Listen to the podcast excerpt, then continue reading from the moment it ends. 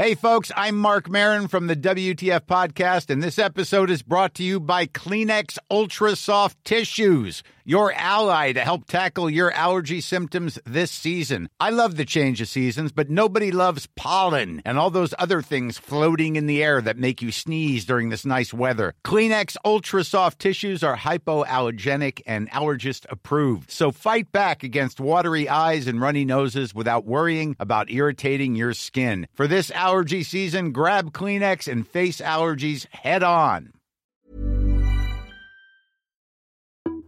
Les antipodes.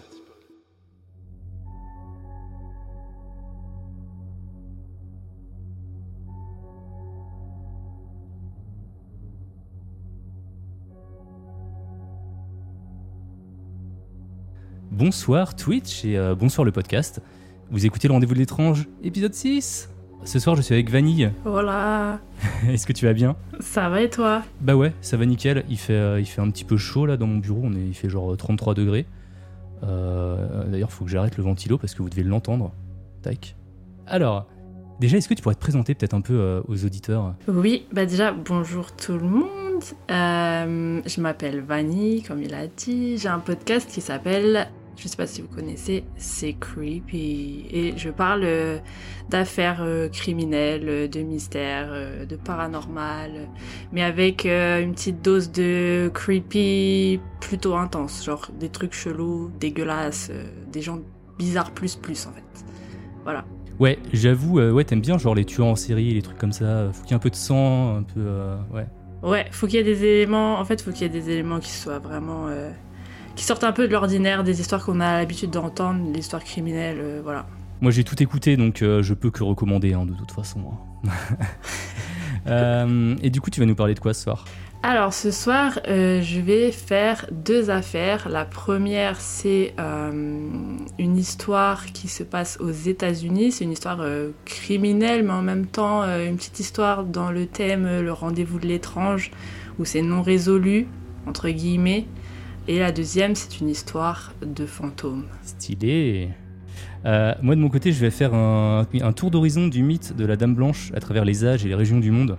Et j'ai aussi préparé un deuxième euh, sujet plus pour l'after show justement sur Twitch. Euh, je vous parlerai d'un monument mystérieux en Géorgie euh, qui contient des directives à suivre pour survivre à la fin du monde. Donc ça va nous faire un chouette programme. Ça a l'air trop bien. Bah, comme tu as deux sujets, je pense que tu peux commencer. Yes, on va commencer. Ça se passe le 2 janvier 1935 vers 13h20. Il y a un homme qui euh, dit s'appeler Roland T. Owen qui s'enregistre euh, au Président Hotel à Kansas City aux États-Unis et on lui attribue la chambre 1046. Donc euh, l'histoire s'intitule la chambre 1046. hein. Elle est connue sous le nom de la chambre 1046 dans le monde entier, j'ai envie de dire. Euh, des témoins disent qu'il devait avoir entre 20 et 35 ans. Il avait les cheveux bruns et courts, une cicatrice euh, au niveau du cuir chevelu et des oreilles en chou-fleur, comme les boxeurs. Le groom nommé Randolph euh, le guide jusqu'à sa chambre et sur le chemin, Roland il fait que de se plaindre d'un hôtel qu'il vient de quitter juste à côté où il trouvait les tarifs vraiment exorbitants. Randolph remarque que Roland a seulement emmené un peigne, une brosse à cheveux et un tube de dentifrice avec lui. Alors je sais pas trop comment il a réussi à regarder dans son sac, mais euh, apparemment il voit que Roland voyage très très léger. Roland va ensuite déposer euh, ses affaires et redescendre dans le hall où la réception le verra sortir pour revenir, euh, enfin faire des allers-retours plusieurs fois pendant tout son séjour à l'hôtel. Ce sera ensuite au tour d'une femme de chambre, Marie, de rencontrer Roland. Elle dit qu'à chaque fois qu'elle venait pour nettoyer, il était là et qu'il la faisait rentrer quand même et euh, il la laissait jamais nettoyer euh, toute seule en fait dans la pièce. Il était toujours présent dans la chambre. Elle se souvient qu'il lui demandait de ne pas verrouiller la porte quand elle partait parce que un ami à lui devait venir lui rendre visite bientôt. Voilà, il lui disait ça à chaque fois. Donc euh, elle le faisait. Il lui demandait aussi de laisser les volets complètement fermés, de garder la pièce dans le noir, à l'exception d'une petite lampe de chevet, à la lumière très faible qu'il gardait allumée. Tout le personnel euh, qui est entré dans la chambre de Roland dira qu'ils ont remarqué la même chose, euh, qui faisait tout le temps sombre, à part euh, bah, cette petite lampe quoi. Et euh, Marie, donc la femme de chambre, elle dira également dans son rapport euh, de police qu'elle trouvait ça bizarre et que euh, quelque chose euh, semblait inquiéter euh, ce Roland, ou alors qu'il avait peur de quelque chose. C'était son ressenti sur son comportement euh, atypique et ses exigences assez particulières au niveau de la chambre. Et euh, vers 16 heures, elle est revenue le voir pour lui apporter des serviettes propres et elle l'a trouvé encore allongé sur le lit, complètement habillé, euh, toujours dans le noir, avec la porte ouverte. Bah, elle était partie, c'est elle l'a laissée ouverte, elle est revenue, elle était toujours ouverte. Elle s'est dit bon bah son pote il est pas, il est pas venu. Ils se parlent pas beaucoup en fait. Elle rentre, elle fait son travail, mais elle remarque que euh, il y a un mot, je crois que c'est sur la table de chevet où il est écrit donne je serai de retour dans 15 minutes, attends-moi. Donc apparemment, il a dû quitter euh, la chambre pendant quelques instants. Euh, et il aurait laissé un mot à son pote dans le cas où il viendrait et il trouverait la chambre vide. Enfin, moi, c'est ce que j'en déduis parce que. Ouais, genre il voulait aller aux toilettes ou un truc comme ça, quoi. Bah après, j'espère qu'il a des toilettes dans sa chambre quand même. Bah, on était dans les années 1930, pas dit, hein. C'est vrai que j'ai pas pensé à ça. Mais je pense que. Non, si, quand même. Si, si, si, excuse-moi, il y avait une salle de bain dans la chambre. Ah, ok. Je, suis bête, je le sais. Donc euh, Marie, euh, elle se dit ok, d'accord. Elle quitte la chambre et elle continue son service. Et le lendemain matin, vers 10h30, elle est de retour dans la chambre 1046 pour la nettoyer et elle remarque que la porte a été verrouillée de l'extérieur. Euh, bon, elle se dit bon, c'est pas grave, hein, c'est la procédure normale quand le client il est parti, qu'il a quitté sa chambre. Et elle se dit, bah, Roland, il a dû soit la fermer à clé euh, quand il est parti, donc, donc il est plus là. Elle se dit qu'il est plus là. Elle utilise sa clé à elle, la clé de l'hôtel, pour rentrer, mais Roland est bien là, toujours dans la même position, sur le lit, assis, les lumières éteintes. En gros, ça veut dire que quelqu'un l'a enfermé euh, dehors, quoi. Enfin, à l'intérieur plutôt. Ouais, peut-être que son pote, il est venu, et puis quand euh, il est reparti, il a fermé de l'extérieur. Mais bon, ça avait pas l'air de le gêner, il est toujours en train de faire la même chose, assis sur son lit, euh, les lumières éteintes. Donc, elle trouve ça bizarre, bien sûr, mais bon, elle fait son travail, encore une fois, elle dit rien, ça la regarde pas. Elle était en train de nettoyer, et puis euh, le téléphone, il sonne. Ok. Et Roland décroche. Il dit, je cite, Non, Donne, je n'ai pas envie de manger. Je n'ai pas faim. Je viens de petit déjeuner. Et il répète une deuxième fois, Non, je n'ai pas faim. Donc, euh, s'il a été enfermé de l'extérieur, comme je l'ai dit tout à l'heure, c'est que son pote, il a dû sûrement passer parce que c'est pas Roland qui a été fermé de l'extérieur, il y a quelqu'un qui a dû rentrer et repartir. Et euh, bah, s'il lui parle au téléphone, bah, c'est par A plus B, ils se sont vus obligatoirement. Bah, ils se connaissent déjà. D'accord. Ouais, ils se connaissent et puis ben voilà, il y a eu de l'action, enfin de l'action. Ils, se sont vus, euh, ils se sont vus à un moment, c'est Ouais. obligé. Pourquoi est-ce qu'il reste encore dans le noir, assis sur son lit comme un psychopathe? Parce que là, ça commence à faire euh, deux jours de suite, je crois que la femme de chambre, elle le trouve dans cette position. Bref, c'est bizarre et euh, la femme de chambre, elle en pense pas moins. Roland va soudainement s'adresser vraiment à Marie pour la première fois. Il va euh, la questionner, il va lui demander combien de chambres est-ce que vous vous, vous occupez dans l'hôtel? Combien vous en nettoyez? Euh, C'est quel genre de personnes qui vivent dans cet hôtel? Parce que euh, oui, à l'époque, euh, il y avait des gens qui vivaient dans les hôtels toute l'année. Ils louaient la chambre au mois. Donc voilà, il demande c'est quel genre de personnes qui habitent dans cet hôtel? Il lui demande aussi si euh, il y en a d'autres qui se plaignent du prix de l'hôtel d'à côté. Ok. Euh, vraiment, il s'en est pas remis. Et euh, elle va juste répondre rapidement, euh, sans perdre trop de temps. oui, non, je dois nettoyer euh, 20 chambres, voilà. Et puis, bah, elle finit de nettoyer et elle part. Marie, encore une fois, comme toujours, elle revient vers 16 heures pour lui ramener des serviettes propres. Elle s'approche doucement devant la porte parce qu'elle entend deux voix d'hommes qui discutent et il y en a un qui a une plus grosse voix que l'autre. Donc elle se dit, ah bah ça doit être euh, son ami Don. Elle toque, et la grosse voix répond, C'est qui? Elle dit qu'elle vient déposer des serviettes propres et le mec euh, dit euh, on n'en a pas besoin.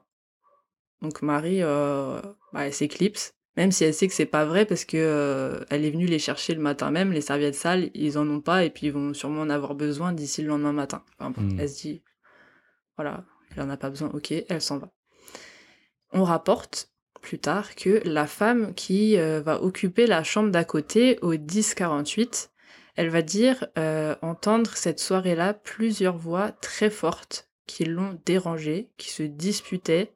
Elle a entendu des insultes euh, qui provenaient certainement de la chambre de Roland, la chambre 1046, mais elle est pas sûre parce que au même étage, dans la chambre 1055, il y avait une fête et il y avait des gens qui faisaient euh, du bruit quoi toute la nuit. Euh, Peut-être qu'il y avait une dispute à la fête. Elle est pas trop sûre, mais elle sait qu'elle a entendu des insultes et que c'était probablement la 1046. À 7 heures le lendemain matin, Della, la réceptionniste, prend son poste et remarque une lumière rouge qui clignote sur la chambre 1046. En fait, c'est le téléphone de Roland qui est décroché, qui n'a pas été euh, bien raccroché, quoi. Et elle euh, fait envoyer le groom, notre cher euh, Randolph du début, à la chambre pour lui dire bah écoute Roland raccroche ton fucking téléphone quoi. Donc, du coup bah Randolph il y va, il arrive devant la porte et il aperçoit qu'il y a un panneau ne pas déranger, enfin un panneau Ouais, les trucs à la poignée là. ouais, ne pas déranger.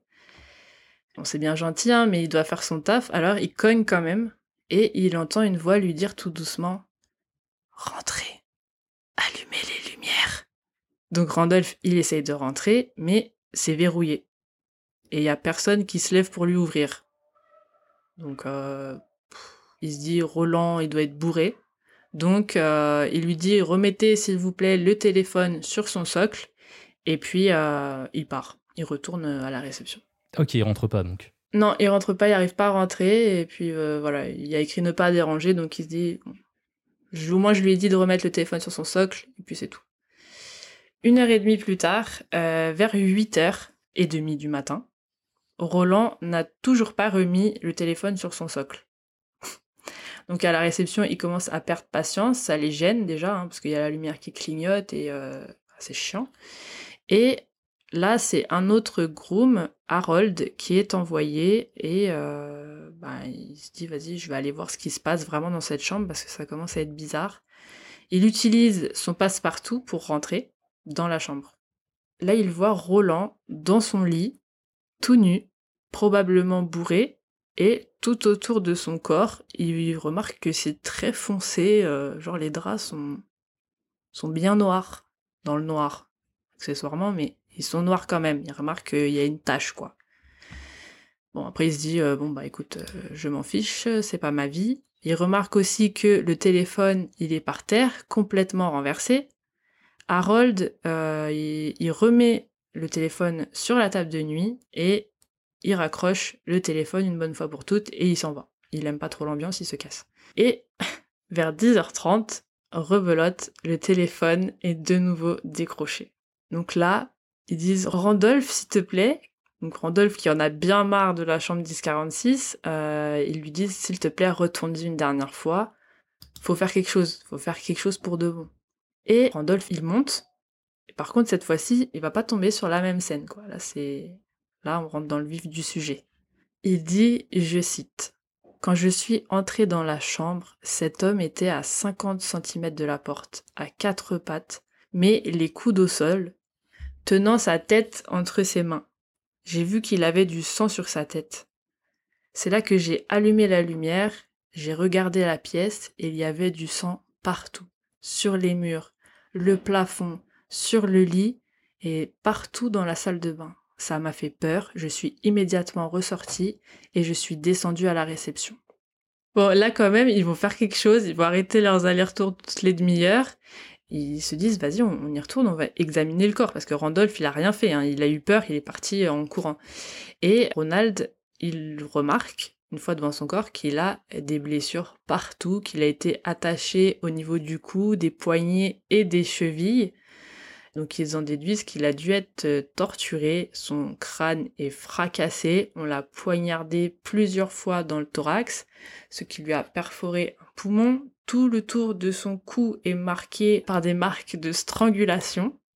Mais attention, il est vivant. Ne me demandez pas comment, je sais pas, mais il est vivant. Un policier perd pas de temps et commence à le questionner, bien qu'il soit pas euh, très en forme. Le monsieur, il est à peine conscient et il a du mal à parler. Il lui demande s'il a quelconque souvenance de quelqu'un dans sa chambre avec lui. Et Roland lui répond Personne. Il se souvient de, personne dans sa pièce, selon lui. Roland dit qu'il est tombé dans la salle de bain et qu'il s'est cogné contre le rebord de la baignoire. Ouais, donc ça explique le sang partout euh, sur les murs et tout, quoi. C'est ça, exactement. Donc euh, le lit, tout ça, bien sûr. Et en fait, il s'est cogné, puis ensuite il est allé danser la zumba dans la chambre à côté. Ça, ça fait gicler le sang. Ouais, voilà, c'est ça. C'est pour ça. Le policier lui demande s'il a essayé de se suicider et Roland répond non.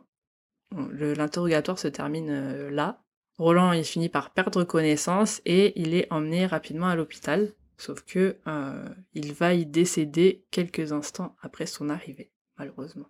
Le médecin dit que ses blessures se sont produites environ 7 heures avant qu'il soit découvert dans sa chambre. Donc il était mal depuis très longtemps. Vous vous souvenez quand le groom il est monté la première fois et qu'il a entendu euh, André allumer la lumière, mais que c'était fermé, bah, il était sûrement en train d'agoniser à ce moment-là déjà. Donc euh, voilà, c'est probablement pourquoi il parlait tout bas.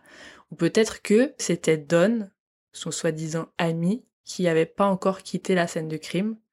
Ou alors peut-être quelqu'un d'autre, hein, je sais pas. hein. Peut-être que c'est le tueur qui attend et qui dit vas-y rentre, et que bah il sait que c'est fermé. Et puis euh, si jamais la personne rentre, peut-être qu'il avait prévu de le tuer aussi.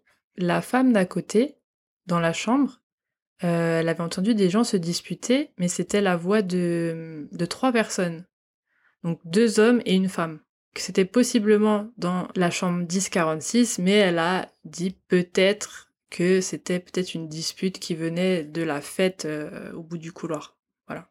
Ils analysent la scène de crime, les empreintes digitales sur le téléphone euh, notamment, et ils retrouvent ce qu'il semble être des empreintes digitales appartenant à une femme sur le téléphone. Ils ne trouvent aucune arme, rien du tout, euh, que Roland aurait pu peut-être utiliser sur lui-même dans le cas d'un suicide, ou même euh, dans le cas où il se serait fait bah, tuer, hein, parce qu'il a été frappé, etc., poignardé, il retrouve rien du tout sur la scène de crime. La police va étudier en détail le registre des clients à la réception. Il voit que Roland a indiqué venir de Los Angeles, mais la police enquête et y trouve personne du nom de Roland T. Owen de toute la ville, et même je crois ils ont dit de tous les États-Unis, il n'y a pas un seul Roland T. Owen. Ils font ensuite quelques recherches pour retrouver son fameux ami Don. Bon, après, ils n'ont pas grand-chose, hein, ils ont juste le prénom Don. Donc la police se demande qui ça peut bien être, mais ils trouvent absolument aucune info, aucune piste sur lui, et euh, qui ça pouvait être. Et pourquoi Roland l'attendait depuis deux jours dans le noir complet? Ce qui était quand même chelou. hein. Ouais, non, mais c'est complètement bizarre. Dé- déjà, euh, déjà, sa façon d'agir euh, est, ultra chelou. Ouais. Moi, ça m'a fait penser à un espion un peu. Il y a beaucoup d'histoires d'espions dans les années 1930, là où on retrouve des corps et tout, et puis euh, ils ils s'enregistrent dans des hôtels, et puis après on les retrouve morts. Enfin, ça m'a fait penser à ça. ouais. Et là, petit avancement dans l'histoire, on va dire, l'hôtel d'à côté, dont Roland euh, n'arrêtait pas de se plaindre, contacte la police et leur disent qu'ils ont hébergé quelqu'un qui correspond à la description de Roland la nuit du 1er janvier. Il se serait enregistré sous le nom de Eugène Scott. Euh, encore un autre alias. Mais encore une fois, la police euh, cherche le nom et elle trouve aucune trace de citoyen américain sous ce nom-là. La police se stagne et décide de faire enterrer le corps. Avant ça, le 3 mars, elle fait publier dans le journal l'annonce de son enterrement, au cas où quelqu'un à la dernière minute se rappelle de lui euh, ou je ne sais quoi. Ils mettent une illustration de sa tête dans le journal et ils mettent est-ce que vous reconnaissez cet homme Voilà, bref. Et donc ils indiquent qu'ils vont l'enterrer quelques jours plus tard. Et ce même jour, la morgue euh, où se trouvait son corps reçoit un appel anonyme qui leur dit S'il vous plaît, décalez la date, on est prêt à envoyer de l'argent, tout l'argent nécessaire pour qu'il soit enterré dignement. Mais s'il vous plaît, pas demain, La personne, euh, elle dit qu'elle aimerait que Roland soit enterré près de sa sœur. Ah, ah. Donc le gars de la morgue dit que la police va être mise au courant. Il lui dit tout de suite, euh, tu sais, tu m'appelles là, mais euh, je vais le dire à la police, hein, tout ce que tu me dis. Et la personne lui dit, bah, pas de problème, ça me dérange pas. La personne va même lâcher des informations jusque-là inédites quand le gars de la morgue, oui je l'appelle le gars de la morgue, mais euh, comprenez euh, les pompes funèbres. Donc le gars de la morgue euh, va tenter le tout pour le tout. Il se dit euh, on a une personne intéressante au bout du fil là pour l'affaire. Euh, il demande pourquoi Roland a été tué. Et la personne répond parce qu'il a eu une liaison avec une femme alors qu'il était fiancé à une autre. La personne au téléphone dit qu'elle aurait donc arrangé une rencontre avec les deux femmes et Roland au président hôtel pour se venger. Donc un petit guet-apens sympathique. Elle finira par dire Le karma s'occupe toujours des trompeurs. Et sur ce, elle raccroche. L'enterrement est donc repoussé et le 23 mars, la morgue reçoit de l'argent, toujours de manière anonyme, dans une enveloppe dans laquelle euh, se trouvent 25 dollars de l'époque, ce qui correspond à 500 dollars environ aujourd'hui. La personne contacte de la même manière des fleuristes, puis leur envoie de l'argent, pareil, de manière anonyme, pour livrer des fleurs le jour de l'enterrement. Et euh, bah, ils le font, ils mettent euh, un arrangement, comme elle l'a demandé, de 13 euh, roses américaines. Elle leur envoie également une carte de vœux dans laquelle elle a inscrit d'une écriture déguisée Love Forever Louise. Voilà, donc là elle a signé son blaze. Louise. Ça prend des risques. Qui est Louise? Encore une fois, on ne sait pas. Plus de questions que de réponses dans cette affaire. Mais euh, l'enterrement se déroule sans encombre peu après, avec pour seule présence des officiers de police. Il n'y a vraiment personne qui est venu le jour de l'enterrement. Mais euh, les policiers ils vont revenir surveiller la tombe pendant quelques jours, déguisés en employés de cimetière, pour voir bah, s'il y a quelqu'un qui allait finir par venir voir la tombe, mais personne n'est venu. Ouais, alors qu'il y aurait pu y avoir des curieux, tu vois, qui seraient venus. Ouais, tu avais été à l'époque dans le coin, est-ce que tu serais allé sur la tombe? C'est sûr. Ouais, bah oui. Mais je pense que peut-être qu'ils ont de. je pense qu'ils ont dû demander, peut-être, s'ils ont vu quelqu'un, ils ont dû lui demander vous êtes qui et tout, Ouais. tu vois. Peut-être qu'ils leur ont. Puis au final, personne de suspect n'est venu, j'ai envie de dire. Ouais. Quelques jours passent, puis, nouveau rebondissement, une femme contacte le Kansas City Journal pour leur dire qu'elle avait lu un de leurs articles et qu'elle n'était pas contente, parce qu'il disait que l'homme retrouvé mort dans la chambre 1046 serait enterré dans une fosse commune. Sauf que c'était faux, qu'il avait reçu un enterrement tout à fait digne et qu'il pouvait aller demander aux pompes funèbres et aux fleuristes euh, qui s'en étaient occupés, ils allaient confirmer euh, tous ces dires. Voilà, elle était pas contente, c'était pas, il n'était pas enterré dans une fosse commune, quelqu'un avait payé, et donc ils lui ont demandé mais vous êtes qui? Et elle leur a répondu on s'en fout qui je suis, je sais de quoi je parle. Donc ils insistent et lui demandent euh, ce qui s'est passé, qui, qui est-ce qui l'a tué. Encore une fois, ils en profitent parce qu'on dirait qu'elle a envie de parler. Et elle répond avant de raccrocher il s'est mis dans le pétrin. C'est tout. Ok. L'enquête avance pas plus euh, jusque l'année d'après quand une femme du nom de Ruby Ogletree, qui était en train de lire un article à propos de l'affaire dans un magazine avec une photo, le même portrait robot, le même dessin de Roland, Ouais, qui a été publié euh, précédemment. ouais, eh bien elle va le reconnaître immédiatement, c'est le visage de son fils. Ah, Son fils qu'elle n'a pas vu depuis 1934. Elle dit qu'il s'appelait Artemus et qu'il avait 17 ans. Donc il est beaucoup plus jeune que euh, la description de Roland qui était celle d'un homme entre 20 et 35 ans. Mais au final, la police, elle reconnaît cette identification comme officielle. Roland est bien son fils Artemus. Voilà, donc il a une identité maintenant. Chose bizarre, elle avait reçu trois lettres de son fils depuis son départ, mais elles étaient datées du printemps 1935, donc c'est après sa mort, du coup. Donc c'est pas possible qu'il les ait écrites lui-même, puisqu'il est mort en janvier hmm. et elle les a reçues au printemps. Des lettres dans lesquelles il dit partir pour New York, ensuite en Égypte carrément. Donc euh, voilà, il est mort, mais apparemment il continue de voyager. En plus, elle dit que son fils euh, ne savait pas taper à la machine à écrire et que le langage utilisé dans les lettres était trop familier. Son fils ne s'exprimait pas comme ça, en tout cas pas avec elle, et encore moins euh, dans une lettre, hein, parce que c'est assez euh, formel à l'époque. C'était pas du tout sa manière de parler, elle reconnaît pas son fils. La mère reçoit un appel anonyme en août 1935, qui dure quand même une trentaine de minutes, d'une personne qui dit être originaire de Memphis, dans le Tennessee, et il saurait où se trouve son fils, il serait au Caire, en Égypte. Que son fils lui aurait euh, sauvé la vie dans une bagarre, et qu'il ne pouvait pas la joindre lui-même parce que, bah voilà, il habite en Égypte, euh, il est marié à une femme très riche, et tout va bien dans le meilleur des mondes. Bah, je vois pas pourquoi il pourrait pas l'appeler, mais ok. Bah, surtout si sa femme est très riche, c'est pas un problème de forfait, quoi. je pense, ouais. il rajoute qu'Artemus ne peut pas lui écrire non plus parce que euh, il aurait perdu un de ses pouces dans la fameuse bagarre. Alors, excusez-moi, mais tu peux quand même taper à la machine à écrire avec euh, neuf doigts. C'est quand même faisable. Voilà, il lui dit euh, non mais en plus, vraiment, il peut pas vous écrire parce qu'il lui manque un pouce. La mère dira à la police que la personne paraissait très agitée au téléphone et irrationnelle dans ses propos, mais elle avait l'air quand même de bien connaître son fils bizarrement. On découvre euh, quelques temps plus tard que son fils Artemus Ogletree aurait séjourné dans un troisième hôtel et euh, après quelques recherches, il se rend compte qu'il n'était pas tout seul, il était avec un autre homme. Donc euh, il se baladait dans la ville de Kansas City d'hôtel à hôtel avec un autre homme. On ne sait pas qui, mais du coup peut-être que c'était Don.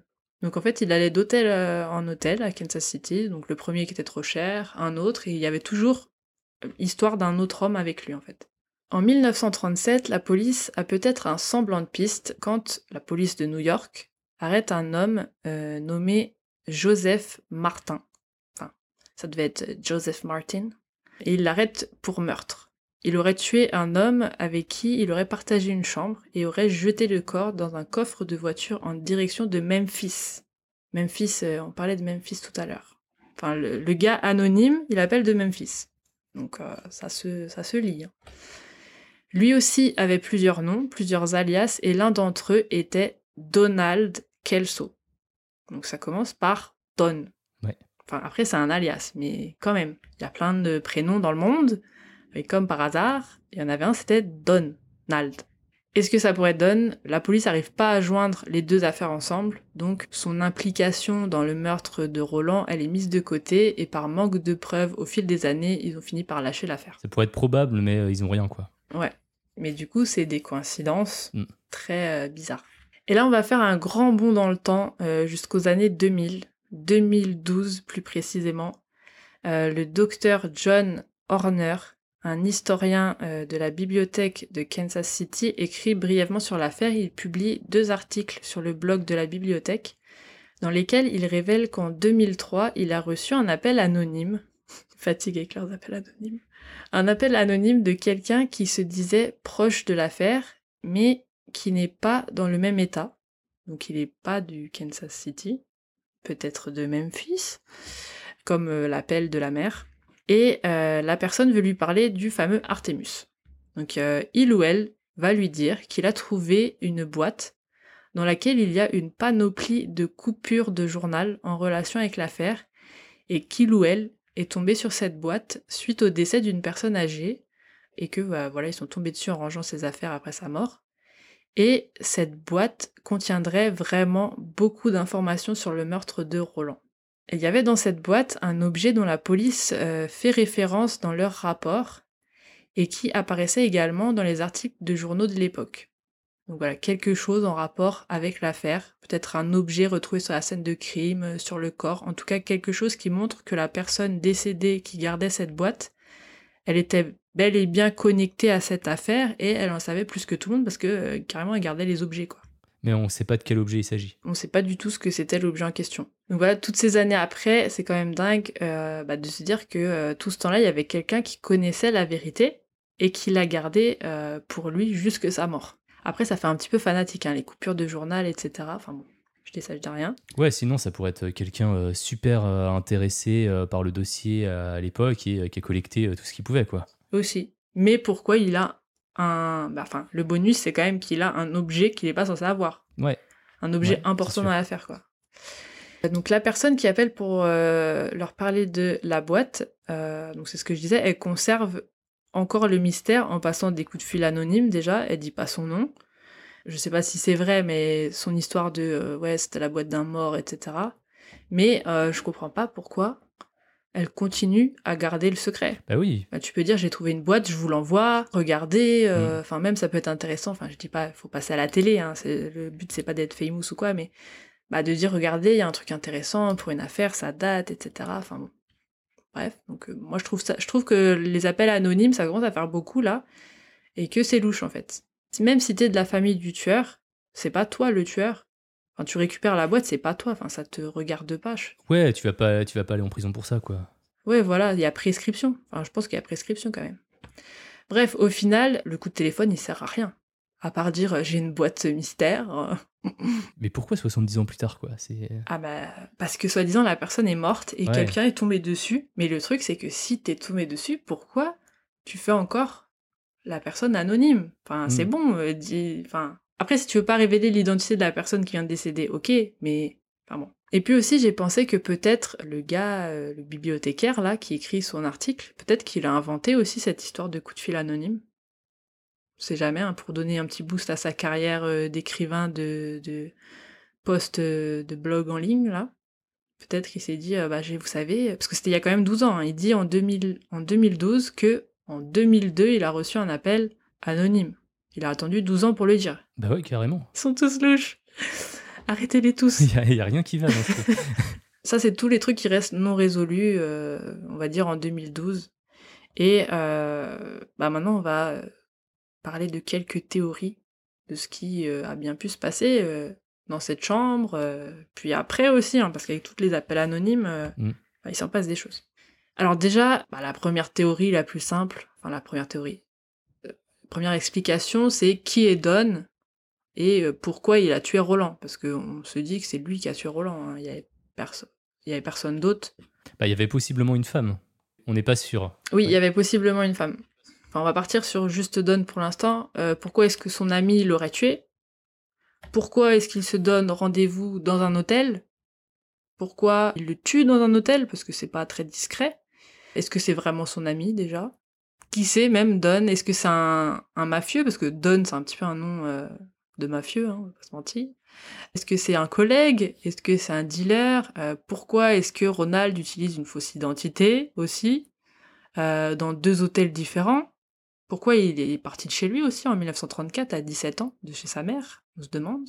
Ça fait un an en fait qu'il voyage. Et on dirait qu'il cherche à fuir quelque chose. Puis il fait le mec euh, mystérieux qui s'assoit sur des lits dans le noir. Donc même lui, il est louche. Puis qui est la femme en question que la femme de la chambre d'à côté a entendue? Il y avait une femme Mm. qui est intervenue apparemment. Pourquoi est-ce qu'il y a eu une dispute Euh, Vers 16 heures déjà, vous savez, quand ils étaient en train de chuchoter, enfin non, quand ils étaient en train de discuter, quand euh, Marie est revenue, la femme de chambre, elle écoutait à la porte et que ça lui a dit non, euh, repars avec tes serviettes, on en a pas besoin. Déjà, c'était une conversation tendue apparemment. Elle disait que c'était tendu, elle s'est dit bon, je vais me casser. Et puis plus tard, c'était encore plus tendu quand bah, les insultes, elles ont fusé euh, avec la femme anonyme. Et un truc aussi qui est quand même perturbant, c'est pourquoi est-ce que Roland, enfin Artemus, il les protège à la fin euh, vis-à-vis du policier qui lui pose des questions alors qu'il est au bord de la mort. Il dit euh, non, je me suis cogné la tête euh, dans la salle de bain, euh, sauf qu'il y a du sang partout sur les murs de la chambre, le plafond, etc. Ces trucs autour du cou, il se fait torturer, frapper, enfin. Pourquoi est-ce qu'il dit pas ce qui s'est passé et il maintient qu'il était tout seul alors que ça fait deux jours qu'il y a des gens qui disent bah, qu'il attend un ami, qu'il y a des voix à l'intérieur qui se disputent, enfin voilà, quoi, ça, ça fait aucun sens. Est-ce que c'était une histoire d'infidélité et de règlement de compte, euh, comme le disait la femme au téléphone Peut-être? Moi, je pense que c'est sûrement euh, la théorie la plus euh, développée, on va dire. Parce que la femme, elle arrête pas d'appeler anonymement. Genre, elle est vraiment impliquée, elle envoie de l'argent, elle dit que c'est un connard, mais que. Enfin voilà, qu'il a eu ce qu'il méritait, mais s'il vous plaît, enterrez-le près de ma sœur, pas dans une fosse commune. Elle dit son nom, Louise. Je sais pas si c'était le nom de sa. Enfin, possiblement c'est le nom de sa sœur, je pense. Du coup, on doit savoir qui est la fille qui appelle si on connaît sa sœur. Bah ouais, mais apparemment ils ont trouvé personne. hein. C'est ouf. Mais ouais, c'est bizarre parce que du coup, si on sait que c'est Artemus, la mère d'Artemus, elle doit forcément savoir avec qui il avait l'intention de se fiancer. Ouais. Enfin, de se marier. Bah après, il était parti depuis un an. C'est vrai, ouais, j'avoue. En fait, la théorie là, de l'infidélité, j'y crois pas trop. Tu, tu vas pas euh, changer d'identité, euh, tu vas pas te barrer pendant un an parce que t'es infidèle. euh. Puis t'as que 17 ans, quoi. On peut... être infidèle à 17 ans, est-ce que c'est grave? Bah, c'était. bah, il était fiancé. Il avait dit à une Ah meuf, était- euh, je vais me marier avec toi. Non, c'est- au final, euh, euh, voilà. ouais, à 17 ans à l'époque, t'en avais 30 quoi, dans, dans la tête. Et puis en plus, euh, ouais. Et puis en plus, sa sœur, elle a l'air d'être morte. Donc j'espère qu'elle est pas morte euh, à cause de ça. Enfin, tu vois, qu'elle s'est pas suicidée ou quoi. En tout cas, sa sœur, elle est bien en colère contre lui. Elle lui dit qu'elle, ben, voilà, elle l'a mérité, etc. Que, euh, en gros, elle appelle pour euh, faire une tombe, mais on dirait que c'est selon le souhait de sa sœur, qui forcément, bah, elle devait l'aimer, hein, le Artemus. Mm. Euh, donc voilà, elle s'occupe de son sort euh, et tout. Enfin, je trouve que, enfin, c'est un peu louche. Enfin, pour moi, le, la femme qui appelle et tout, elle a une histoire qui est quand même. euh, Il y a un lien. Solide, je trouve. ouais, il y a un lien entre les deux. Mais c'est pas pour ça qu'elle a dit la vérité en parlant de, de l'infidélité, quoi. Valentine, s'il veut fuir quelque chose, il a peut-être fait appel à quelqu'un pour se faire tuer. Peut-être que la personne qui est venue serait un, un tueur à gage. Ouais, c'est ce que j'avais écrit du coup. Je m'étais dit que peut-être. euh, parce qu'elle le dit, hein, qu'elle a organisé un guet-apens. Qu'elle a fait venir les deux femmes, donc sa sœur et bah, la femme avec qui il a trompé, euh, dans l'hôtel. Donc c'était fait exprès.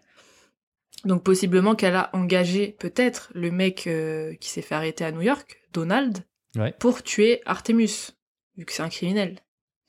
Euh, ou peut-être juste lui faire peur, hein, mais bon, euh, au final, euh, je sais pas si elle l'aurait tué devant sa sœur, devant sa fiancée, enfin c'est un peu, hardcore. Pour moi, je pense que c'est la, la piste la plus fournie. Je sais pas, moi je pense qu'il y a dû avoir une histoire de meuf. Et je me dis que comme elle, prend à cœur le sujet parce que c'était sa sœur, enfin qu'elle dit la vérité, tu vois, puis même elle fait un effort quand même, elle, paye pour enterrer le gars qui bah, qu'elle a voulu tuer et qui a trompé sa sœur, quoi. Donc quand même, enfin je sais pas, je trouve que c'est un, ça fait un témoin quand même assez solide. Enfin il y a une histoire derrière qui est solide, je trouve. Euh, du coup, est-ce que je passerai pas à la mienne, à moins que le chat ait des, des théories ou des choses comme ça? Ouais, est-ce que vous avez des théories euh, autres? Il y a Valentine qui dit dans le chat qu'il y avait peut-être une histoire comme quoi euh, le gars serait gay, sûrement un rapport à l'infidélité. Ah. Mais, mais c'est v- Bah c'est oui, vrai que dit- quand tu as dit euh, euh, que pendant euh, quelques mois, on l'a, eh ben, il faisait plusieurs hôtels avec un mec, Oui, je, ouais, moi aussi j'y ai pensé, mais c'est vrai que ouais, j'y ai pensé aussi. Et je me suis dit, bah, euh, 1935, quoi, c'est pas, c'est pas 2022, hein. peut-être. c'est pas pareil, quoi. Ouais, sûrement. C'est vrai que je l'ai pensé, mais dans ma tête. Et là, du, du coup, ce serait plus qu'une infidélité, tu vois, ce serait aussi peut-être la honte sur la famille ou un truc comme ça. Très intrigante cette histoire, moi je la connaissais pas, tu vois. euh. Ah, elle est bien, mais bon, ça rend dingue. Hein. Bah ouais, on n'aura pas de réponse. hein. De toute façon, maintenant, euh, elle a presque 100 ans, cette histoire. Ouais. Après, tu sais pas, il y aura peut-être un appel anonyme euh, bientôt.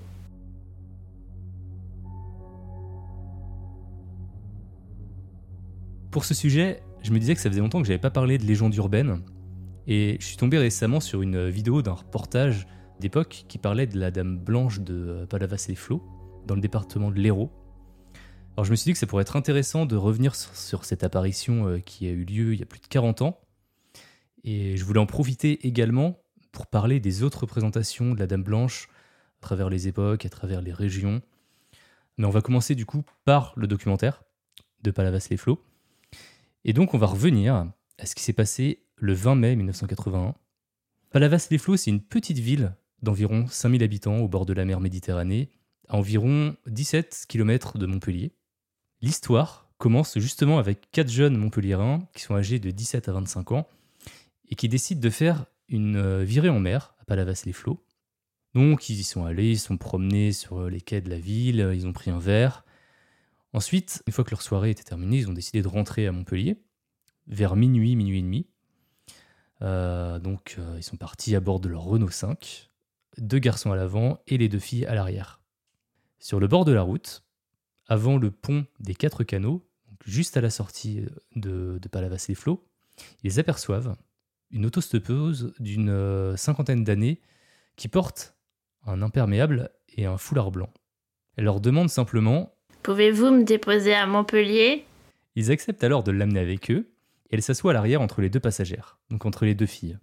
La voiture repart, mais la personne qui vient de rejoindre les quatre jeunes ne prononce aucun mot et semble de plus en plus nerveuse à mesure qu'ils avancent.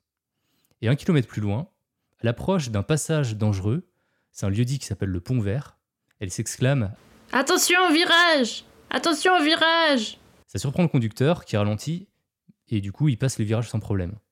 ce n'est que quelques centaines de mètres plus tard que ce sont deux autres cris qui se font entendre. Ce sont ceux euh, des deux passagères de l'arrière. Elles sont horrifiées parce que la femme a disparu. La voiture, pourtant, elle roule à 90 km/h et les portières étaient fermées. Alors, ils décident direct de se rendre à la police pour en parler. Allez croire, ils venaient de rencontrer la Dame Blanche. Il faut savoir qu'aucune des quatre personnes interrogées ne s'intéressait au spiritisme ou, euh, alors euh, autres sujets liés au paranormal. Vincent Melgozo, c'est un membre du laboratoire parapsychologique de Toulouse à l'époque, il a dit, je cite, Je ne sais pas ce qu'ils ont vu, mais ils m'ont paru sincèrement terrifié. Pour lui, il y avait trois hypothèses possibles. La première, ce serait que les quatre témoins se seraient accordés à mentir. Ils semblaient en fait réellement terrifiés et ils gagnaient rien en fait à mentir. Surtout qu'ils n'ont jamais joué sur ça plus tard, ils sont euh, vite retournés dans l'anonymat. Et puis, lorsqu'ils ont été interrogés chacun de leur côté à part, ils ont tous les quatre décrit exactement le même phénomène. Il n'y avait aucune incohérence dans leurs propos. La police ne doutait pas non plus de leur sincérité. Donc pour euh, la police, ils disaient la vérité. La deuxième hypothèse, ce serait une hallucination possible sous drogue ou alcool. Mais c'était a priori pas le cas, parce que le commissaire de police a assuré que les jeunes n'étaient ni sous l'emprise d'alcool, ni sous l'emprise de drogue. Quand ils sont arrivés à la- au poste, en tout cas. La troisième hypothèse, ce serait celle d'une auto-persuasion dans un contexte propice, mais euh, c'est pareil, c'est assez compliqué à prouver en fait. Et si au final, on cherchait des explications à un phénomène qui, qui n'en est pas un, euh, peut-être au final que c'est euh, vraiment une dame blanche qui était juste là pour les prévenir d'un danger et, et qui leur a sauvé la vie. Bah oui. Je ne sais pas. Donc le mystère reste entier. Si ça vous tente, on pourra regarder le documentaire à la fin euh, quand on aura fini l'enregistrement du live. Il dure 10 minutes et puis il, est, il est pas mal intéressant parce qu'en fait, on voit les personnes de l'époque, on voit les quatre jeunes, Ah, trop bien. ils ont été interrogés, donc ils ont, ils ont témoigné, et puis il y a une petite reconstitution aussi qui a été faite. Donc plutôt cool. Et donc le cas de Palavas-les-Flots, c'est le cas le plus connu d'apparition de Dame Blanche en France. L'année suivante, il y a eu un autre cas similaire en Vendée. Celui-là, il a été beaucoup moins médiatisé. Cette fois, c'était pas une Dame Blanche, mais c'était un moine qui a été pris en stop. Le moine, il n'a pas parlé pendant un moment, puis un moment, il a juste dit Ce printemps est chaud, l'été sera brûlant, l'automne sanglant. Puis il a disparu subitement lui aussi. Trop chelou. C'est une énigme du père Fouras. ça fait trop ça, ouais. Sauf que l'énigme, elle a jamais été résolue, quoi. Tu vois, il a disparu et puis on n'en a plus jamais entendu parler, quoi. Il y a une autre histoire que j'aime bien, euh, qui est assez similaire, qui s'est passée aux États-Unis, à Chicago, un petit peu avant, du coup, en janvier 1979. Un chauffeur de taxi s'est arrêté pour prendre une femme habillée en blanc devant l'entrée du cimetière de la Résurrection. Mais avant qu'il ne puisse la laisser rentrer, la femme a disparu. Le chauffeur de taxi venait de rencontrer le fantôme de Marie, connu sous le nom de Resurrection Mary. Parce que Marie, là, du fantôme du cimetière de la résurrection. Ça sonne un peu mieux, euh, Resurrection Mary. La première personne à avoir rencontré euh, Marie s'appelait Jerry Palus. C'était en 1939. C'était dans une salle de danse de Chicago où Jerry était un habitué. Il a été captivé par une jeune femme blonde et il lui a immédiatement proposé de danser. Il a appris peu de choses sur elle, juste qu'elle s'appelait Marie et qu'elle vivait au sud de la ville. Il a dansé avec la jeune femme toute la nuit. Au moment de partir, il lui a proposé de, la ramener à la maison. Elle lui a dit où elle habitait, mais en passant devant le cimetière de la résurrection, elle lui a demandé de s'arrêter et elle a disparu sous ses yeux. Le lendemain, il s'est quand même rendu à la maison où euh, Marie avait dit qu'elle vivait. Jerry a trouvé la maison sans problème, c'était- donc elle existait bien. La femme qui a répondu à la porte, c'était la mère de Marie. Lorsque Jerry a demandé s'il pouvait voir sa fille, elle lui a répondu que Marie était morte depuis 5 ans. Comme par hasard. Comme par hasard. Et donc on en sait un petit peu plus sur Marie. On sait qu'elle s'appelait Marie Bregovi. Elle a été tuée dans un accident de la circulation en 1934, un mois avant son 21e anniversaire. Donc elle était toute jeune. Elle a été inhumée au cimetière de la Résurrection dans sa robe blanche préférée. Hmm. Voilà, voilà. Au fil des ans, euh, Resurrection Mary a été vue à maintes reprises dans des clubs de danse, dans des taxis. Euh, on pouvait la voir euh, marcher à l'extérieur du cimetière. Ah ouais, en boîte carrément. Ah, elle allait en boîte, bah écoute, euh, elle est morte en pleine jeunesse, tu vois, elle n'avait pas fini quoi. Ouais, c'est vrai. A priori, quand elle marchait à l'extérieur du cimetière, elle essayait de trouver quelqu'un pour la ramener à la maison. On a eu un témoignage euh, d'une femme et son mari euh, qui, en 1980, l'ont aperçue en train de, de marcher près du cimetière alors qu'ils étaient en voiture. Euh, selon eux, elle était très lumineuse et elle marchait lentement. Ils ont décidé ensuite de revenir euh, sur leur pas, mais elle avait disparu, forcément. En octobre 1989, c'est euh, une femme qui s'appelle Janet Kalal qui se promenait avec un ami. Ils l'ont tous les deux aperçue. Et en fait, ils ont même fait plus que l'apercevoir, parce que Resurrection Mary s'est placée devant la voiture qui l'a heurté de plein fouet. Oh. La voiture, elle est restée en parfait état, mais Janet savait qu'elle avait heurté quelque chose. Elle a décrit la femme comme étant toute blanche et avec euh, des cheveux qui flottaient. Et du coup, je trouvais ça marrant en fait le fait qu'elle l'ait heurté, parce qu'on sait que euh, la vraie Marie, enfin la, la Marie de l'époque, elle est morte euh, dans un accident de voiture. Mm. Donc ça, c'est les histoires les plus connues au sujet de Dame Blanche au bord des routes. Mais la légende de la Dame Blanche ne s'arrête pas là. Le mythe commence bien plus tôt dans l'histoire, et j'ai l'impression en fait que chaque région a sa propre Dame Blanche, parfois malveillante, parfois protectrice. Et donc je vais revenir sur certaines de ces histoires, mais d'abord j'aimerais passer très vite sur l'une d'entre elles, une légende. Donc c'est la légende de la fée revenante. Elle date du Moyen Âge. Elle relie la Dame Blanche à une fée qui s'attaque à tous ceux qui l'approchent. Pour certains, ce serait la fée Mélusine, une créature condamnée à vivre avec une queue de serpent pour avoir tué son père. Mais avant d'avoir tué son père, c'est une fée bâtisseuse. Elle construisait des villes et des villages. Moi, je vais déménager en octobre dans l'un de ces villages.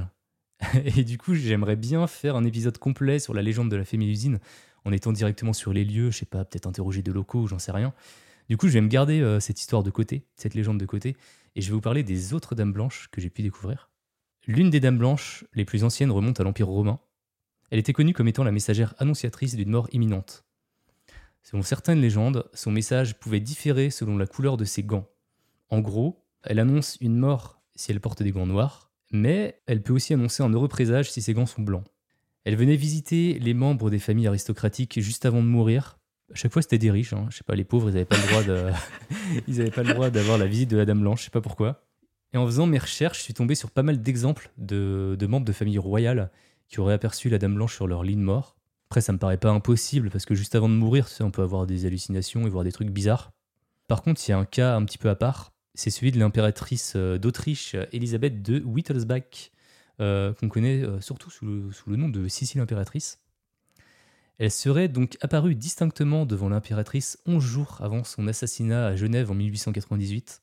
Et ce qui est intéressant dans cette histoire, c'est qu'elle avait eu le temps en fait d'en parler autour d'elle avant de mourir. Hmm. Et du coup, bah, j'ai pas d'explication rationnelle euh, pour ça. Donc elle avait vu la Dame Blanche avant de mourir, elle en a, elle en a parlé autour d'elle, et puis euh, 11 jours plus tard, quoi, elle était dead, assassinée. La fée des riches. La fée des riches, ouais, grave. Ok, donc ça, c'est la Dame Blanche euh, qui est plutôt euh, messagère euh, de la mort, on va dire. On va passer dans le folklore celtique, où la Dame Blanche se présente sous la forme d'une lavandière de nuit. Je sais pas si tu sais ce que c'est qu'une lavandière. C'est la meuf qui lave le linge. Ouais, c'est ça. Non, mais ça me fait penser parce que j'ai, comme j'avais fait mes études en Irlande, j'avais pris un cours euh, sur la littérature euh, paranormale du euh, 19e siècle. Ouais. Et genre, on a fait toutes les légendes euh, celtiques et tout, justement, des, les fées, les machins, les Bridget. Et ah, tout bah ça t'as dû, t'as dû en entendre parler de la lavandière alors. Ouais, sûrement. Ouais, parce que du coup, elle est euh, connue en Irlande, elle est connue en Écosse aussi, en Bretagne, donc par chez nous aussi. Mm. La lavandière de nuit, c'est une femme qui aurait assassiné ses propres enfants. Elle est donc condamnée à laver son linge pour l'éternité pour expier ses anciens péchés. Les premières mentions de cette dame blanche datent euh, du 8e siècle, mais on trouve aussi des récits plus récents qui datent du 20e. La légende peut varier justement selon les régions. La raison pour laquelle elle est maudite à laver du linge pour l'éternité n'est pas toujours la même. Parfois, c'est parce que euh, on a affaire à une lavandière qui était malhonnête euh, et qui par cupidité avait remplacé le savon par des cailloux. Et donc, en plus de pas réussir à laver le linge, bah, ça les abîmait. Donc, elle doit donc maintenant euh, laver euh, le linge qu'elle arrivera jamais à rendre propre pour l'éternité. Il y a aussi la version de la lavandière qui aurait enfreint la règle religieuse du repos dominical. En gros, elle aurait lavé du linge un dimanche. Et donc maintenant, elle est condamnée à, à ne jamais se reposer. Ça, c'est en France, ça. Ouais, ça doit être ça, ça doit être. C'était soit une manif, euh, soit en gros, elle était euh, condamnée à tout le temps laver son linge. Et, et toi, du coup, en, quand tu étais en Irlande, t'avais une autre euh, raison, ça, tu t'en rappelles ou pas? Bah, Enfin là, franchement, après, j'ai, j'ai- je me souviens plus du tout. hein. Enfin, après, on parlait des banshees. Bah, je crois justement c'est euh, la Dame Blanche euh, d'Irlande, je crois, la Banshee.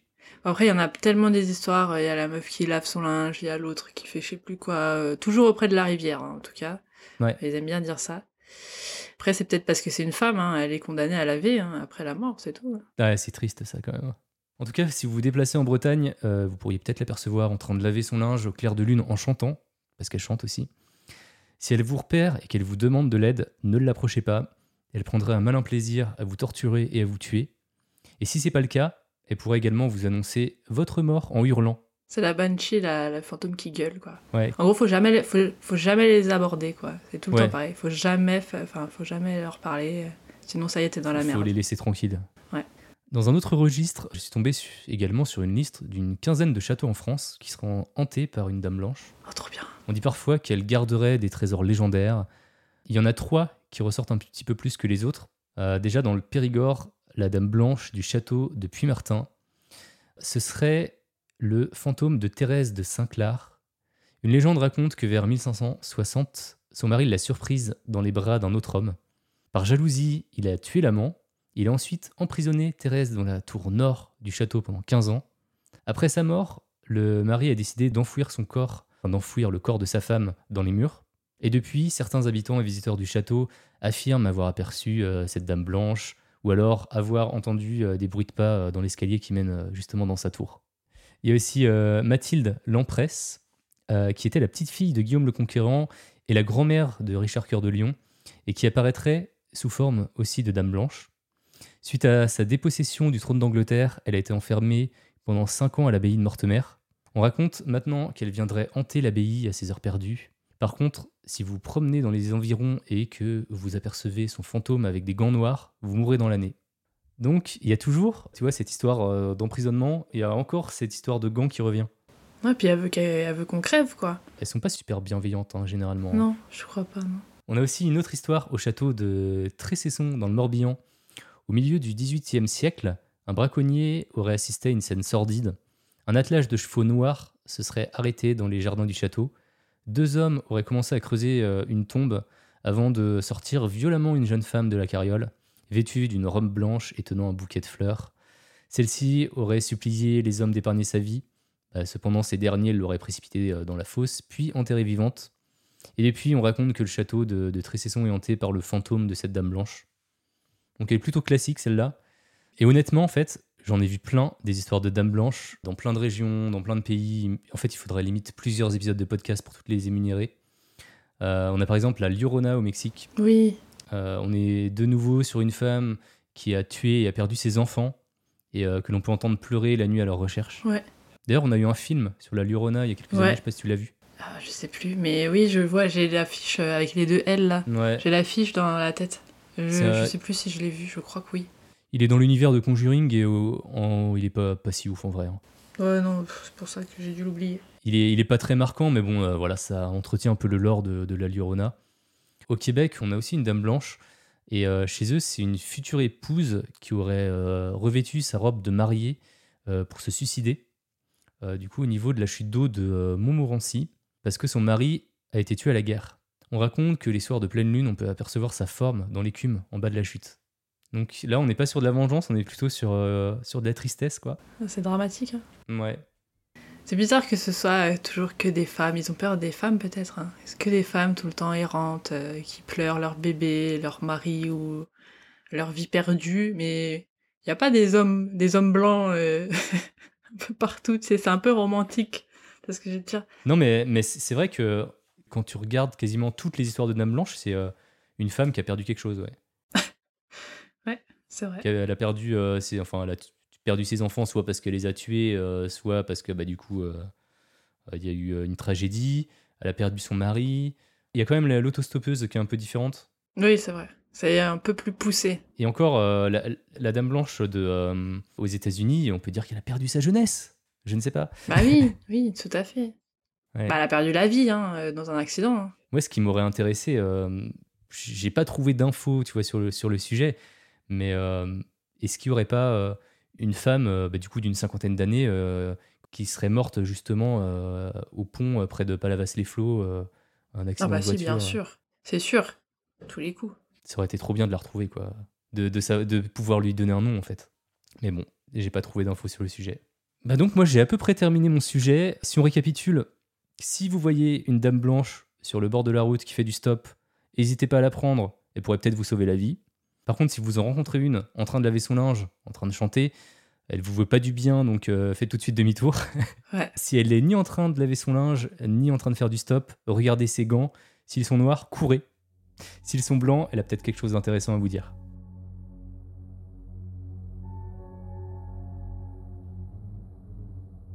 Je vais vous parler euh, du fantôme du village Hammersmith. Euh, donc c'est pas loin de Londres, en Angleterre. Euh, c'est une histoire qui remonte au début du 19e siècle, à une époque où tout le monde était euh, assez affolé par les histoires de fantômes, euh, vous vous imaginez bien. Surtout dans les campagnes, et justement, Hammersmith, c'était un village limitrophe de Londres, et euh, c'était un petit peu la limite entre euh, voilà, la capitale et la campagne euh, profonde. Donc ça se passe plus exactement en 1804. C'est un village tout beau, tout neuf, euh, beaucoup de bâtiments viennent d'être construits, donc tout est récent, tout le monde est content, sauf que ils ont un gros problème qui les hante littéralement, ils ont un fantôme au village. C'est vraiment le sujet du moment, ils sont obsédés et ils sont surtout excédés par ce fantôme que bizarrement beaucoup de gens arrivent à croiser, peu importe leur profession ou leur croyance. Les premiers témoins disent apercevoir une forme blanche dans les environs de Black Lion Lane tard le soir. Ils pensent que ce doit être l'esprit euh, d'un ancien villageois qui s'est donné la mort l'année passée en se tranchant la gorge et qui est enterré dans le cimetière de l'église. Et apparemment, c'est pas un fantôme euh, sympathique. Il arrête euh, carrément les passants et parfois va jusque les attaquer en pleine rue, donc vraiment euh, tout le monde est terrorisé à l'idée de le croiser en rentrant le soir. Un soir, justement, un conducteur de bus de l'époque, c'est-à-dire un conducteur de charrette tiré par des chevaux et transportant 16 personnes, aperçoit sur la route une forme blanche. Tout de suite, il panique, il sait, il sait ce que c'est. Euh, c'est le fantôme. Et terrorisé, il arrête le véhicule, il descend et il part tout seul en courant. Dans le sens inverse, laissant tous les passagers et les chevaux en plan sur la route. Un autre soir, nouvel incident, un homme nommé Thomas Groom explique qu'il était en train de marcher dans le cimetière tranquille le soir. Euh, bon déjà, euh, Thomas, tu cherches la merde, hein, faut se le dire. Il dit qu'il avait deux mains, enfin les deux mains dans ses poches, et soudain, quelqu'un caché derrière une pierre tombale l'a attrapé par le cou, puis agité dans tous les sens. Mais Thomas ne voyait absolument personne dans le cimetière. Thomas, grand mal alpha qu'il est, a sorti ses poings et a donné euh, un coup à son assaillant invisible. Et il dit que c'était comme s'il avait donné un coup de poing dans un manteau très épais. Mais que euh, bah, c'était pas du tout solide, il a rien touché du tout. Lui-même, il n'arrive pas bien à expliquer ce qui s'est vraiment passé ce soir-là, mais euh, comme tout le monde, il le met sur le dos du fantôme de Hammersmith. Ensuite, c'est au tour d'une femme enceinte euh, qui marchait près d'un cimetière d'église. Donc ça s'appelle un être, A-I-T-R-E. La petite zone de pierre tombale dans le jardin d'une église. Ça va vous servir à l'avenir, j'en suis sûre. Donc elle marche, euh, il est 10 heures du soir, il fait bien nuit, bien sombre, euh, bien froid. hein. Et là, elle voit un spectre se matérialiser au-dessus d'une des tombes et euh, qui se met à voler en sa direction. Elle se met à courir, elle fait de son mieux, hein, parce que bah, elle est enceinte, donc elle va pas très vite. Et du coup, le fantôme la rattrape facilement. Il la serre dans ses bras tellement fort qu'elle s'évanouit. Oui, c'était pas un câlin. Il la serre jusqu'à ce qu'elle tombe par terre. Elle est retrouvée quelques heures plus tard par des voisins qui passaient par là. Décidément, tout le monde aime se promener euh, dehors près des cimetières tard le soir. Bref, il la réveille et il la ramène chez elle. La légende dit qu'elle est partie euh, dormir, enfin elle est partie se coucher et elle ne s'est plus jamais réveillée. Apparemment, il serait arrivé la même chose à une femme âgée et euh, toutes les deux seraient mortes des suites du choc qu'elles auraient subi. On est sur un esprit frappeur. Euh, Et là, par contre, ils commencent tous à se calmer, les villageois, et ils se disent, bon, on va rester chez nous le soir maintenant, par peur de croiser le fameux esprit. Ils sortaient que si c'était vraiment nécessaire, euh, qu'ils n'avaient pas le choix. Par contre, euh, il faisait tout de même attention à éviter tous les endroits où le fantôme avait été vu. Euh, certains villageois étaient quand même assez sceptiques euh, de toutes ces apparitions et attaques, ils comprenaient pas comment c'était possible de se faire courser et tabasser par un fantôme. Et ils ont soulevé l'hypothèse que ce fantôme était peut-être un humain qui se cachait sous un drap blanc. Donc on a deux camps, ceux qui sont terrorisés et ceux qui commencent à en avoir ras le cul euh, de vivre tous les jours dans la peur de le rencontrer en rentrant du taf. Un certain Thomas, Thomas Millwood, euh, un maçon de Hammersmith, euh, lui, il en a ras-le-bol. Plusieurs fois, justement en rentrant du travail le soir, on le prend carrément pour le fantôme parce que il se trouve que son uniforme de travail, il est tout blanc de la tête aux pieds. Et donc il raconte qu'un soir, une charrette euh, qui passait à côté de lui, il a entendu crier une femme euh, Voilà le fantôme Thomas, Thomas, ça l'a saoulé, ça l'a mis en rogne. Il a dit Je suis pas plus le fantôme que votre conducteur. Et euh, il demande d'ailleurs à celui qui conduit, au conducteur, au fameux conducteur, s'il aimerait se prendre un pain dans la gueule pour vérifier qu'il était bien réel. Euh, les gens ont commencé à croire que peut-être Thomas Millwood c'était le fantôme du village et euh, sa femme en entendant ça euh, paniquée, elle lui a demandé de mettre un manteau par-dessus son uniforme quand il était en dehors du travail et Thomas saoulé, il a répondu non. Je garderai mon uniforme blanc, que ça plaise ou non, qu'il fallait pas être débile non plus pour faire la différence entre un maçon et un fantôme. Donc le 3 janvier au soir, un certain Francis Smith, un brave gars, euh, décide que c'en est assez. Il va résoudre ce problème de fantôme, il y en a marre. Il va s'en occuper lui-même. Il est douanier, euh, en patrouille dans le coin, donc il est armé. Et ce soir-là, notre maçon Thomas, euh, lui de son côté, il se met en tête de rendre visite à sa mère et à sa sœur qui habitent vers la fameuse Black Lion Lane. Je crois que c'était la, rue qu'on a parlé au début, qui était très hantée, justement. Donc Francis euh, prend sa patrouille au sérieux ce soir-là et il croise un monsieur William euh, Girdler, un garde de nuit qui lui aussi fait sa ronde. Ils discutent un peu et Francis lui dit Hé euh, William, là tu sais, je suis en train de chercher le fantôme, je vais lui foutre sa raclée et on va en finir une fois pour toutes grâce à moi. Et William il entend ça, il est trop chaud, il lui dit Mais trop bien, mais tu sais quoi, je vais venir t'aider, attends, je finis ma tournée et puis bah j'arrive, hein, je te rejoins on y va ensemble. Donc quand ils quittent le travail comme prévu, Francis et William se mettent en chemin à la recherche du fantôme. Ils précisent que c'était une nuit très très sombre, qu'il était quasiment impossible de voir devant soi. Du coup, ils se sont donné un code euh, pour qu'ils puissent se reconnaître entre eux euh, si jamais il y avait un moment où ils se séparaient euh, de quelques mètres et qu'ils n'arrivaient pas à bien se distinguer.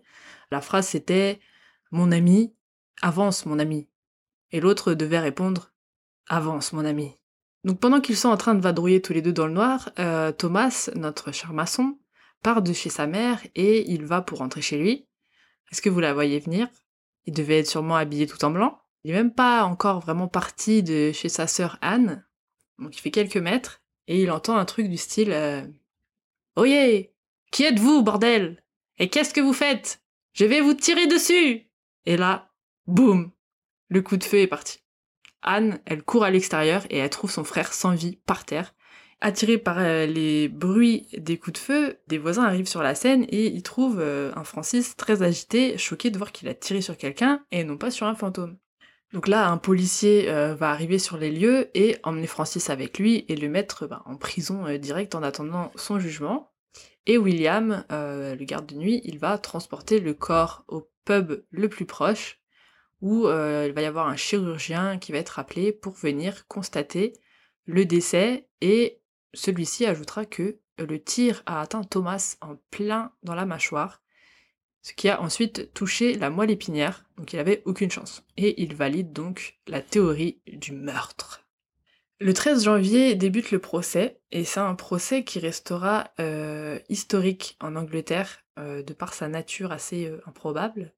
Et euh, surtout, il soulève la question de est-ce que une croyance non fondée peut justifier un acte drastique? Parce qu'en effet, euh, Francis, il dit euh, clair et net qu'il a bien tiré sur Thomas, mais que c'était par erreur, il pensait vraiment avoir affaire à un fantôme, et c'est pour cela qu'il plaide non coupable. Bien qu'il regrette absolument ce qui est arrivé, hein, il est plein de honte, il plaide non coupable, mais il se sent très coupable. Donc euh, tellement qu'il arrive même plus à tenir debout euh, tout seul, il est dévasté et il y a tout le village bah, qui se sent mal un peu pour lui parce que il voit que euh, ça le ronge quoi, et qu'il pensait vraiment pas tuer quelqu'un de vivant à la base. Et puis c'était même tout le contraire, il voulait sauver tout le village. Il faisait ça, c'était un... Voilà, il faisait son héros quoi. Pour sa défense, il dit qu'il a interpellé au moins deux fois le fantôme avant de tirer. Mais voyant qu'il n'avait aucune réaction de sa part, ça l'a déboussolé et il a tiré. Le juge, euh, Lord MacDonald, est décidément pas de son côté et il dit ne trouver aucun élément qui prouverait que c'est pas un meurtre pur et dur. Euh, le juge, il dit qu'en aucun cas il avait le droit de partir à la chasse d'un soi-disant fantôme armé. Parce que si jamais ce n'était pas un fantôme, il y avait quand même aussi euh, des doutes dans le village, hein, que c'était peut-être un humain. Donc il avait aucun droit, même si c'était un cambrioleur ou quoi, au final, il avait aucun droit de partir à sa chasse euh, armée. Donc c'est logique, hein, euh, mais bon, apparemment, Francis, il dit que dans ce village-là, il y avait des coups de feu toutes les 15 minutes, hein, sans raison, donc c'était quand même assez commun de tirer sur des trucs, apparemment. Donc voilà, puis en plus, il voulait défendre son village, donc c'était légitime. Bref, le juge, il en a rien à faire. Pour lui, euh, Francis, il est coupable de meurtre, un point c'est tout. Mais heureusement pour Francis, euh, c'est pas lui qui va décider de son sort, c'est pas le juge, c'est le jury. Et après avoir délibéré dans leur coin pendant une heure, le jury annonce son verdict, il déclare Francis coupable. Le juge était contre lui, on, pensait peut-être que le jury, ils allaient le sauver, et au final, coupable tout pareil. Voilà. Petite nuance par contre, ils le reconnaissent coupable euh, d'homicide et non de meurtre, alors que c'était pas sur la liste euh, de base. Donc le juge, il les reprend et il leur dit que c'était pas une option à choisir euh, l'homicide, que la question c'était est-ce que Francis, il est coupable de meurtre ou pas? Après homicide et meurtre, c'est un peu la même chose. Enfin, c'était pas homicide involontaire, hein. ils ont dit homicide, c'est à peu près la même chose. Homicide, c'est quand tu tues un homme. Donc. Euh, oui, c'est ça. Donc meurtre ou homicide, c'est pareil. Ouais. Homicide involontaire, j'aurais compris, mais là, c'était homicide. En tout cas, ça montre qu'il y avait une petite euh, rébellion, enfin rébellion de, du jury hmm. pour pas donner la même sentence que le juge. Enfin voilà, bref. En tout cas, c'était pareil. Les jurys, au final, ils n'étaient pas si convaincus que ça pour le meurtre. Donc le juge, il va leur rappeler que même si la victime était euh, un mec qui s'amusait à se déguiser en fantôme, c'était toujours pas une bonne raison pour que Francis le tue. Surtout qu'il se déguisait pas en photo. Enfin, il était juste habillé en blanc. Ouais, ouais, non, mais il dit, même si, même si aujourd'hui, euh, on avait devant nous quelqu'un qui avait tué euh, un autre parce que il s'amusait à faire le guignol en fantôme et que tout le village était déjà affolé à cause de ça, c'était pas une raison de le tuer et il serait jugé pour meurtre, tout pareil. Hmm. Le juge, il en rajoute une couche, il donne un autre exemple au jury, il dit que si un policier qui est en patrouille euh, et qu'il tombe sur un mec qui est recherché pour avoir fait des choses horribles, des meurtres, etc., et qui lui tire dessus et le tue, bah c'est aussi un meurtre et qui sera jugé tout pareil. Donc en fait, le policier, il a pas à faire justice lui-même. Donc euh, voilà, il, faut, il rappelle au jury que euh, là, on, il est mort, le, Thomas. Donc euh, voilà, arrêtez de faire genre qu'il n'est pas coupable. En plus de ça, le jury, il commence à se dire qu'au final, c'est vrai que même s'il cherchait à défendre la ville du fantôme, il a tiré une balle dessus. En quoi ça allait tuer un fantôme? Bah clairement. Une balle, déjà de base. Ça fait aucun sens. Non seulement ça, mais aussi des témoins comme la sœur Anne contredisent Francis sur le fait qu'il aurait prévenu qu'il allait tirer et laisser du temps à euh, Thomas de répondre. Elle dit qu'il aurait même pas fait de pause et il aurait tiré immédiatement. Donc le jury va délibérer à nouveau avec ces nouvelles nuances en tête et ils vont reconnaître, cette fois de tout cœur, Francis coupable de meurtre. Francis est condamné à la pendaison. Son exécution est prévue pour le lundi d'après. Ah, ça va vite, hein. Ah oui, c'est rapide là. En attendant, au vu de toute l'attention et tout le bruit qu'a fait l'affaire dans le village euh, et dans ses alentours, le juge décide d'en parler au roi. À l'époque, euh, le roi d'Angleterre, c'était George III. George III va demander à ce que l'exécution soit repoussée, et au final, il va gracier Francis et transformer sa peine en un an de dur labeur. Comme je vous l'ai dit tout à l'heure, c'est une affaire euh, qui va faire débat dans la législation pendant plus d'un siècle en Angleterre pour déterminer si légalement les croyances peuvent être euh, bah, admise comme un mobile légitime ou non. Pour vous donner un exemple vite fait, un jour en 1983, un homme du nom de Gladstone aperçoit quelqu'un tirer et traîner violemment un autre homme au sol, et la victime crie euh, à l'aide, à l'aide. Gladstone, pensant qu'il est témoin d'une attaque, il intervient et il blesse celui qui croyait être l'assaillant. Sauf que en fait, c'était quelqu'un qui venait d'attraper un voleur. Ah, bah ouais. Ouais, le juge a décidé, dans la lignée de l'affaire du fantôme, que déduire une situation sans la connaître, c'était pas une excuse et que, à la fin des comptes, tu commets un crime en blessant la personne, sans connaître la réelle situation. Bon là on va loin, hein, mais c'est juste euh, pour montrer que ça, enfin, ce sujet-là, ça faisait débat euh, longtemps chez les Britanniques. Euh, ça a débuté en 1804 et quand même 1983, c'était quand même assez récent. C'est vrai que c'est compliqué en fait. Tu dois forcément prendre une décision quand t'as ça devant toi qui se passe. Tu déduis quelque chose, l'information arrive à ton cerveau et tu y vas quoi. Ouais, puis c'est ce que je m'étais dit aussi, c'est que euh, bah, le bon sens devrait prendre le dessus en fait euh, pour le jugement. Quand tu vois quelqu'un qui se fait attaquer dans la rue, tu connais pas forcément la situation, mais tu dois quand même normalement faire quelque chose parce que sinon on tombe dans la non-assistance à personne en danger. Bref, donc euh, tout ça c'est super, c'est bien beau, mais en attendant, qui est le fantôme? À ce stade, tout le monde est convaincu que c'est bien quelqu'un qui les fait chier depuis des semaines et c'est pas un fantôme. Il pense peut-être à un Graham, euh, c'est un cordonnier qui s'était mis en tête de faire peur à ses employés en se déguisant. Donc il est arrêté car des gens l'auraient repéré euh, dehors tard la nuit, déguisé en fantôme. Euh, pour sa défense, il aurait seulement fait ça pour se venger de certains de ses apprentis qui avaient fait peur à ses enfants en leur racontant des histoires de fantômes, justement. Problème, c'est que il a euh, pas seulement fait peur à ses apprentis, il a fait peur à plusieurs autres personnes qui l'ont croisé dans les rues déguisées. Et d'ailleurs, notre garde de nuit euh, William euh, l'avait lui aussi aperçu. Donc il est reconnu coupable de nuisance à l'ordre public. Et l'ironie, c'est Graham, ce cordonnier, qui va chanter aux funérailles de Thomas. Donc c'est un peu culotté parce que c'est quand même lui qui a participé entre guillemets à sa mort, participait à effrayer tout le village en se déguisant. Alors que Thomas, lui, il était juste habillé en blanc, hein, il faisait rien de mal, euh, il s'est pris la balle euh, à sa place, j'ai envie de dire. Et soudainement, après l'arrestation du cordonnier, on ne verra plus le fantôme se promener dans le village. Euh, ce qui est bizarre parce qu'apparemment le cordonnier aurait été responsable de s'être déguisé seulement une fois, la nuit du 29 décembre, et du coup c'est impossible que ce soit lui pour toutes les autres apparitions qui ont été rapportées. Donc ça résout pas le problème au final. Euh, qui c'est qui a agressé euh, la femme enceinte, par exemple Donc on en déduit que peut-être plusieurs personnes auraient pu être prises euh, pour le fantôme, qu'il l'ait fait exprès ou non. il suffisait juste d'être habillé en blanc pour passer pour le fantôme au final. Certains le faisaient peut-être pour s'amuser, faire peur à leurs voisins, leurs connaissances, en surfant sur la légende. Mais d'autres, bah voilà, comme le maçon, ils avaient juste pas eu de chance et ils étaient accusés à tort. On pense aussi que euh, peut-être des groupes de personnes entiers se faisaient passer pour le fantôme, par-ci par-là, pour s'amuser et pour garder euh, la légende en vie. Bien que, après le meurtre de Thomas et l'arrestation du cordonnier, les apparitions aient stoppé. C'est un petit peu logique parce que y en a un, il s'est pris une balle, euh, donc t'as pas trop envie après de continuer à te déguiser en fantôme dans toute la ville. Enfin, je pense que le mot il a tourné. Hein. Au final, tout le monde s'est calmé, il n'y a pas trop d'apparitions, etc. Sauf que, 20 ans plus tard, le fantôme ressurgit. Cette fois-ci, euh, il a évolué. Comme un Pokémon, euh, le fantôme, il aurait maintenant des crochets pour mains et il cracherait du feu. Mais rapidement, c'est un jeune fermier qui est arrêté et l'histoire est de nouveau bouclée.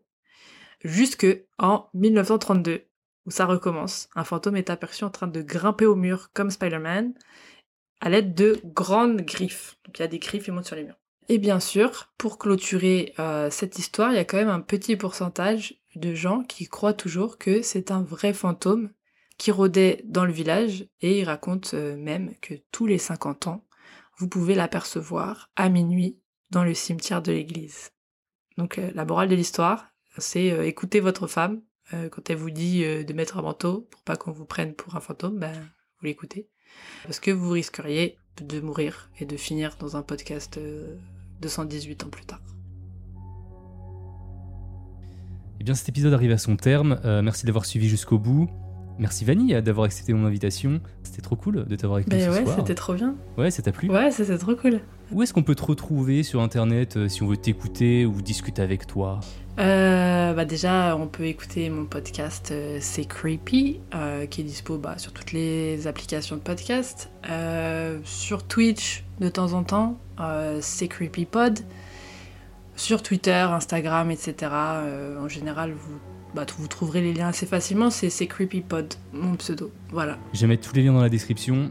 Tous les liens également pour me retrouver, ils sont aussi, notamment le Discord des Antipodes, pour discuter ensemble entre chaque épisode. Et également ma chaîne Twitch, on y passe toujours des chouettes moments, donc n'hésitez pas à venir nous voir. Grave. Pour ceux qui souhaitent soutenir le podcast, vous pouvez faire euh, comme euh, Bouddha31 qui a mis ce commentaire 5 étoiles sur Apple Podcast. Ce podcast traite de true crime, de légendes urbaines et surtout d'affaires étranges irrésolues. Vous fait participer au débat sur Twitch lors du débriefing de l'émission quelques jours plus tôt. Et rien que pour ça, j'essaierai de participer à ma façon à l'émission. Venez nombreux, toutes les suppositions sont les bienvenues. Et merci beaucoup pour ce commentaire, ça aide énormément. Et d'ailleurs, en parlant de commentaires, euh, je suis toujours preneur de retour. Donc si vous avez des suggestions d'amélioration ou même des sujets à traiter, euh, vous avez mon mail dans la description. Je lis tous les mails, donc n'hésitez pas. Euh, bah maintenant, on va faire place à l'after show pour ceux qui nous suivent en direct. Et pour ceux qui nous écoutent en podcast, je vous dis à dans un mois pour le prochain épisode du Rendez-vous de l'étrange. Prenez soin de vous, à bientôt. Bye.